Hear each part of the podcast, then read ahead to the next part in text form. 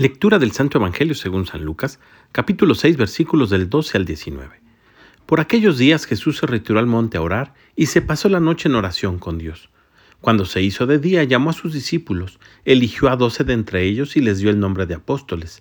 Eran Simón, a quien llamó Pedro, y su hermano Andrés, Santiago y Juan, Felipe y Bartolomé, Mateo y Tomás, Santiago el hijo de Alfeo y Simón, llamado el fanático, Judas el hijo de Santiago, y Judas Iscariote que fue el traidor. Al bajar del monte con sus discípulos y sus apóstoles, se detuvo en un llano. Allí se encontraba mucha gente que había venido tanto de Judea y Jerusalén como de la costa de Tiro y de Sidón. Habían venido a oírlo y a que los curara de sus enfermedades, y los que eran atormentados por espíritus inmundos quedaban curados. Toda la gente procuraba tocarlo, porque salía de él una fuerza que sanaba a todos. Palabra del Señor. Un cristiano que quiere crecer en la vida espiritual necesita de tres cosas. La lectura de la Biblia, la frecuencia en los sacramentos y la oración.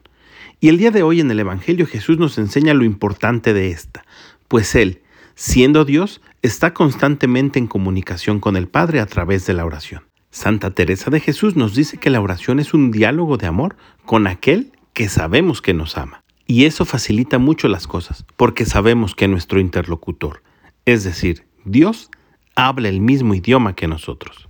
Sin importar cuál sea la circunstancia, Jesús ora constantemente, y en esta ocasión, que tiene que tomar una decisión importante para elegir de entre sus discípulos a los doce apóstoles, lo que hace es retirarse a orar.